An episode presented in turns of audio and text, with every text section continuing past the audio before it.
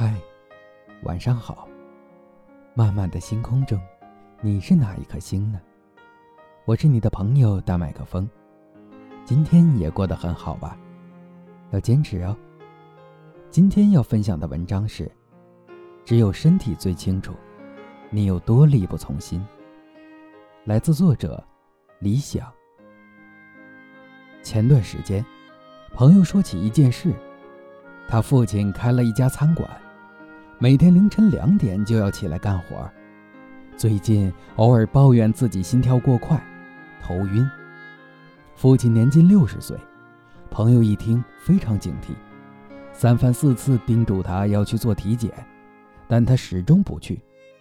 年前他回到老家，逼着父亲去了医院，一查，血压上到了二百，肠胃、肝都有不同程度的病症。现场检查还同步做了肠胃息肉的切除，父亲被迫住院一周。事后他感到非常震惊，父亲这是怎么忍过来的？为何他对自己的身体感觉会这么迟钝？于是我们好好讨论了一番，为什么人会如此漠视、不相信自己身体的感受？一，你的头脑理性。压制了身体感受。不仅是年纪大的人，年轻人也是如此。很多人都有一个习惯，瘫在沙发上玩手机，玩到肩膀僵硬、腰部刺痛。如果不把注意力放到自己身体上，你不知道此时自己的肩膀很僵硬，你感知不到翘二郎腿时被压着的那条腿有点酸，你也忘了自己一天没有喝水。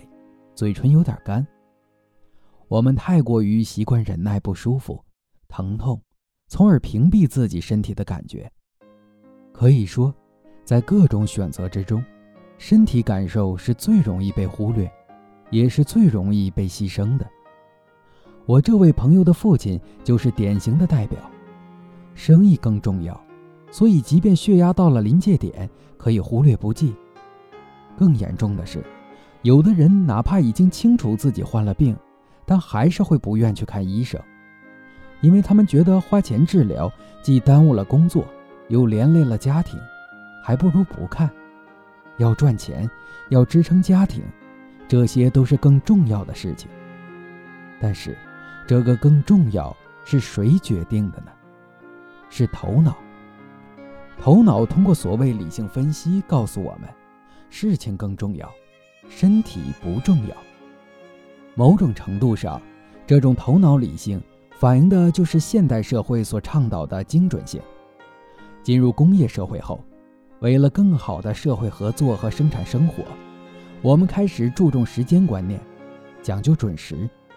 因此，人们需要用头脑的理性判断去控制自己的身体，以便执行精准的计划。尤其是在大城市工作。头脑理性往往会占绝对的话事权，比如要准时上班，自律给你自由；要克服情绪，职场不相信眼泪。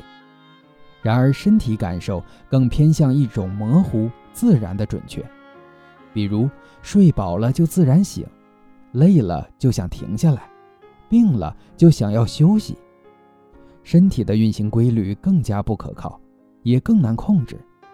就好比你可以控制每天睡几小时，但控制不了什么时候不困。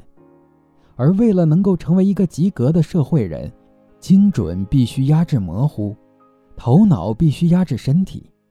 所以，就算眼睛干涩、膀胱胀痛，甚至腰痛，但我们还是会在办公座位上久坐，因为比起身体能准时无误地交付工作更重要。所以。就算身体频繁发出不舒服的信号了，但我们还是会拖着不去看医生，因为比起健康，我们的正常生活秩序更重要。但这种分裂的状态注定难以持久，这就是为什么很多人状态差的原因。因为为了精准的过下去，我们的大脑时时刻刻都在通过批评、矫正的方式去指导身体。我们并没有好好感知到，身体也是一支优秀的团队。二，身体遵循着身体理性。微博博主硬核科技迷曾写过一篇人体科普。你可能不知道，孕妇在即将生产的前几天，血液中的凝血指标会升高几十倍，那是防止生产过程中可能出现的大出血。你可能不知道，你每天都有五次得癌症的机会。每人每天会有一到五个细胞发生癌变，可每次都是你体内的其他细胞杀死了癌细胞，是你的身体拯救了你。看完后，我才发现，原来身体也有属于它的理性体系。身体里的各个细胞彼此合作和牺牲，根本的目的是希望它的主人能够好好活着。但一直以来，我们却习惯性的忽略身体的感受。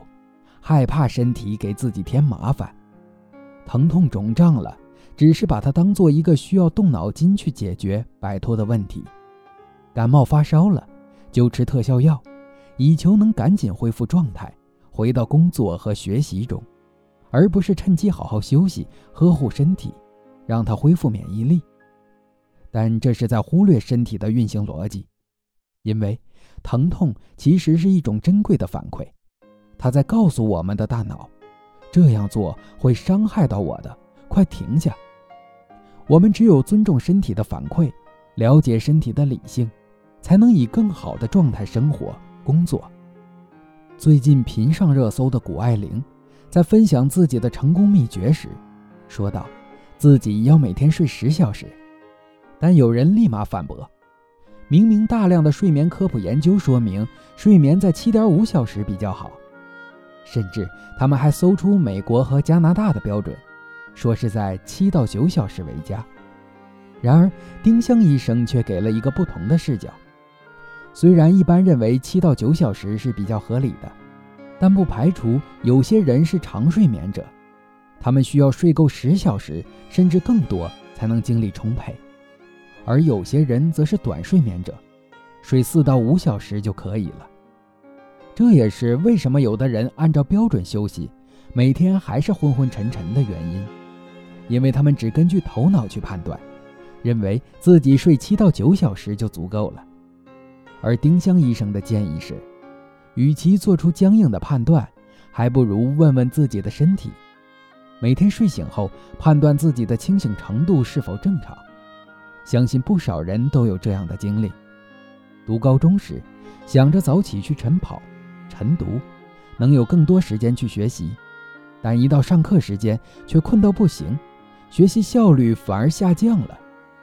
可以说，用头脑理性规定睡眠时间，其恶果是会毁掉一个上午；而真正合理的状态是仔细感受身体的反馈，因为只有身体知道怎么样才算是睡醒。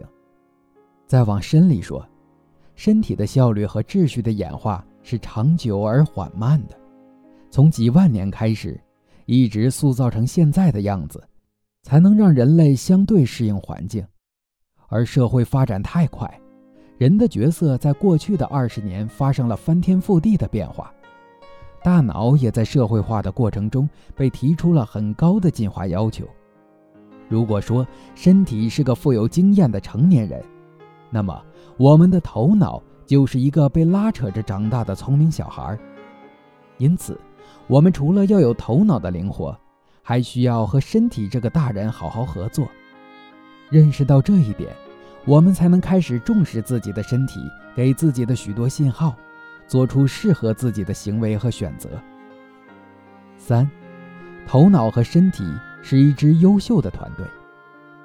也许有人会怀疑，虽然身体有自己的理性。也有自己的优势，但毕竟人要在社会里生活，太过相信身体会不会很难？但美国运动心理学第一人提摩西·加尔维认为，要成为一个领域的顶尖，必须要相信身体。在《身心合一的奇迹力量》一书中，他提出两个概念：自我一和自我二。自我一擅长下达指令、批评和控制。自我二主要是身体感受和动作执行，自我一会经常批判自我二，头脑也会规训和打压身体。通过大量专业网球运动员的训练和比赛研究，提摩西发现，厉害的球手和顶尖球手的差别，并不完全在于球技，而在于能不能在比赛场上做好调整，即控制你的头脑，信任你的身体。举个反例，如果对手在比赛中发挥超凡，想要打断他的优势，可以使出一个小花招，赞美他。你今天的反手打得很好啊！对手一开始会感到很开心，但这就成为他内心的一个锚，让他在接下来的比赛中不断用头脑去想：我的反手打得好是怎么做到的？一旦他从自我二切换到自我一，优势就会大打折扣。这是因为大脑一旦开始规训身体的动作，每一步都用力去想，花费精力矫正。肌肉被过度调动了，做什么都不太到位。比如，每当要学一样东西，我们大脑会有各种合格、优秀的标准，限制着我们，导致行动起来束手束脚的。这就是因为我们屏蔽了自我二，切换到了自我一，而信任自己的身体，不要多想，放弃自我批评，人才会更专注于学习本身，甚至关键时刻。信任身体还会救我们一命。有一个消防队长就曾借此救下他的所有战友。一次，他们接到火警，在进屋灭火时，他突然有一股不祥的预感，便召回了前面的队员们。果然，在他们撤出后不久，房屋就发生了爆炸。大家都很震惊，火势明明看起来并不大，为什么会突然爆炸？更神奇的是。为什么队长能够预知爆炸的发生？队长本人当时也没有办法解释，但后面复盘时，他才想起进入室内的时候感觉到地板异常热。